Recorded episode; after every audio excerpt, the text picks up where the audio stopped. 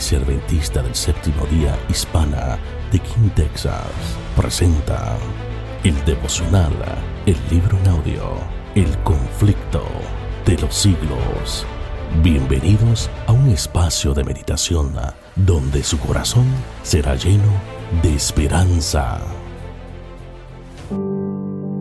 Bienvenido de nuevo a este audio resumen del conflicto de los siglos. Estamos, querido amigo, a punto de llegar al final. En el capítulo de hoy, la desolación de la tierra. Cuando llegue el momento de la ira de Dios, Babilonia recibirá el castigo conforme a su rebelión. Se ha llenado la medida de su maldad y Dios, que es juez, juzgará. El texto nos dice que aunque ella diga en su corazón, yo estoy sentada reina y no soy viuda y no veré llanto, en un día vendrán sus plagas, muerte, llanto y hambre, y será quemada con fuego. Porque el Señor Dios es fuerte y la juzgará. Y llorarán y se lamentarán sobre ella los reyes de la tierra, los cuales han fornicado con ella, diciendo, Ay, ay de aquella gran ciudad, Babilonia, aquella fuerte ciudad, porque en una hora ha venido su juicio. Apocalipsis 18, 5 al 10. Cuando Dios ponga fin a la maldad de este mundo y libere del cautiverio a su pueblo, terrible será el gran despertar de los que hayan perdido toda la gran lucha de la vida.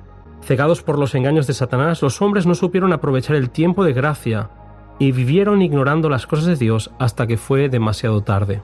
En aquel día llorarán los ricos que se enorgullecieron de sus riquezas, pero que habían dejado de dar de comer a los hambrientos, de vestir a los desnudos, de obrar con justicia y de amar la misericordia. Los impíos estarán llenos de pesar, no por su indiferencia pecaminosa para con Dios y sus semejantes, sino porque Dios haya vencido. En aquel momento lamentan el resultado obtenido pero no se arrepienten de su maldad.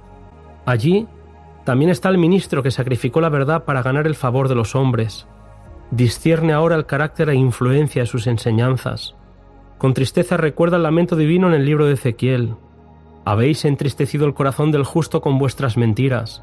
Habéis robustecido las manos del inicuo para que no se vuelva de su mal camino, a fin de que tenga vida. Ezequiel 13:22. En su desesperación, Escucha la sentencia que se había pronunciado contra ellos. Aullad, oh pastores, y clamad, y revolcaos en ceniza, oh mayorales del rebaño. Porque cumplidos son los días determinados para vuestro degüello y os dispersaré, y los pastores no tendrán dónde huir ni a dónde escapar. Jeremías 25, 34 y 35. Los pastores y el pueblo ven que no sostuvieron la debida relación con Dios, que se rebelaron contra el autor de toda ley justa y recta, Ningún lenguaje, dice Elena White, puede expresar la vehemencia con la que los desobedientes y desleales desean lo que perdieron para siempre, la vida eterna. Los hombres se acusan unos a otros, pero todos concuerdan en señalar a los pastores con la más amarga condenación. El gran conflicto ha seguido su curso durante seis mil años. Jesús y los ángeles hicieron todo lo posible por luchar contra el poder del maligno y para salvar a los hombres. Ahora todos han tomado su resolución. Los impíos se han unido enteramente a Satanás en su guerra contra Dios. Ha llegado el momento en que Dios ha de vindicar la autoridad de su ley pisoteada. Ahora, el conflicto no se desarrolla tan solo contra Satanás, sino también contra los hombres. El profeta Isaías señala este tiempo cuando describe Jehová sale de su lugar para castigar a los habitantes de la tierra por su iniquidad. La tierra descubrirá también sus homicidios y no encubrirá más a sus muertos. Isaías 26-21. La desolación es enorme. Tal y como anuncia el texto bíblico, la ira de Dios cae sobre la tierra sin mezcla de misericordia, y los sacerdotes, gobernantes y el pueblo en general, ricos y pobres, grandes y pequeños, son borrados de la superficie de la tierra. El profeta Jeremías describe esta escena con las siguientes palabras, y los muertos por Jehová en aquel día estarán tendidos por toda la tierra, no serán llorados, ni recogidos, ni enterrados. Jeremías 25:33. Cristo viene, y ante el resplandor de su gloria los impíos son consumidos. Los textos anuncian que la tierra quedará absolutamente vacía. Así lo declara Isaías. He aquí Jehová vaciará la tierra, y la dejará desierta cual vaso, y la volverá boca abajo y dispersará a sus habitantes. Isaías 24:1. Y este otro pasaje, la tierra será enteramente vaciada y completamente saqueada porque Jehová ha hablado esta palabra. Isaías 24:3. Cristo ha cumplido su promesa y ha arrebatado a los justos a las nubes, por lo que toda la tierra tiene un aspecto desolado. Elena White afirma, las ruinas de las ciudades y las aldeas destruidas por el terremoto, los árboles desarraigados, las rocas escabrosas arrojadas por el mar o arrancadas de la misma tierra, están esparcidas por la superficie de ésta, al paso que grandes cuevas señalan el sitio donde las montañas fueron rasgadas desde sus cimientos. En el capítulo 20 de Apocalipsis podemos leer el estado caótico y desolado en el que quedará la tierra durante mil años. El estado posterior de la tierra nos recuerda su estado original descrito en la narración bíblica como que estaba desordenada y vacía, y las tinieblas estaban sobre el abismo. Génesis 1.2. El dragón, la serpiente antigua, quedará atado y aislado en el abismo sin tener capacidad de engañar a nadie más.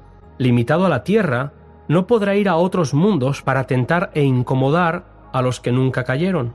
En este sentido es como está atado, no queda nadie en quien pueda ejercer su poder.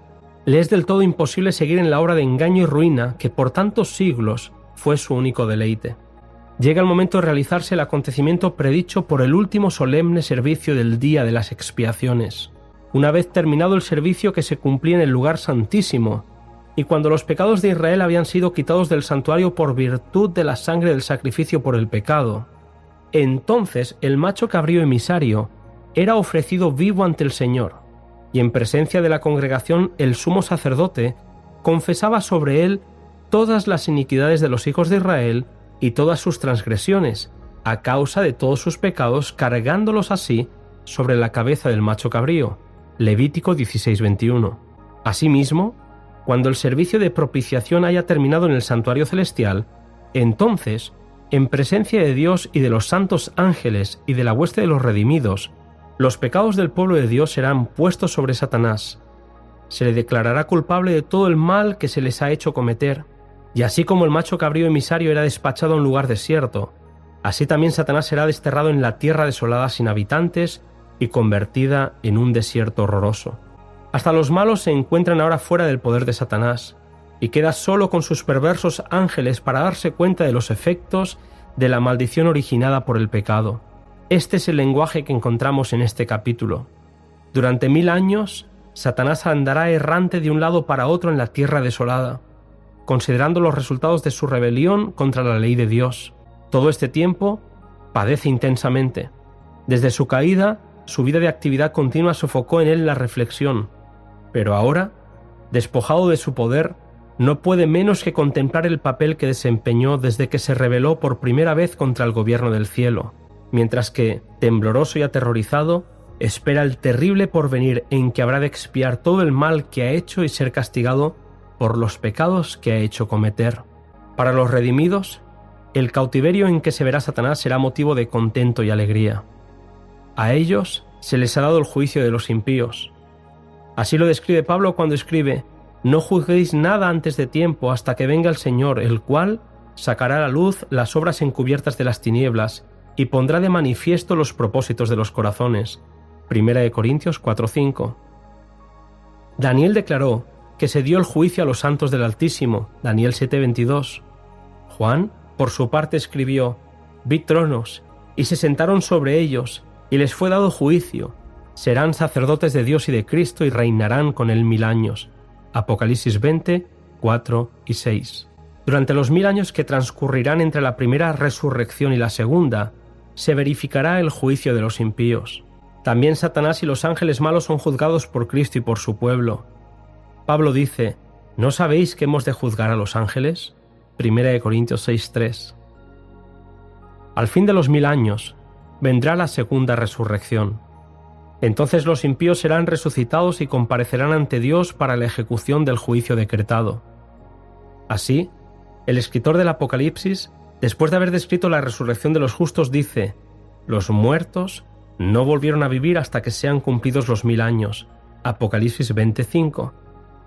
E Isaías declara con respecto a los impíos, serán juntados como se juntan los presos en el calabozo, y estarán encerrados en la cárcel, y después de muchos días serán sacados al suplicio. Isaías 24-22. Querido amigo, gloria a Dios por todas estas preciosas promesas bíblicas de victoria. Vibramos con gozo al saber que Cristo tendrá la última palabra porque es vencedor.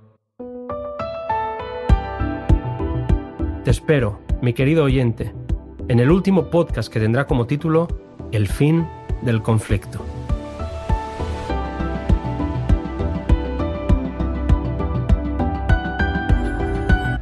Esperemos que esta reflexión haya sido de bendición a sus vidas. Te invitamos a que compartas esta meditación y que se suscriban a nuestro canal. Para más información, visite www.kinhsda.org. Te esperamos en nuestro próximo encuentro. Dios le bendiga y les guarde.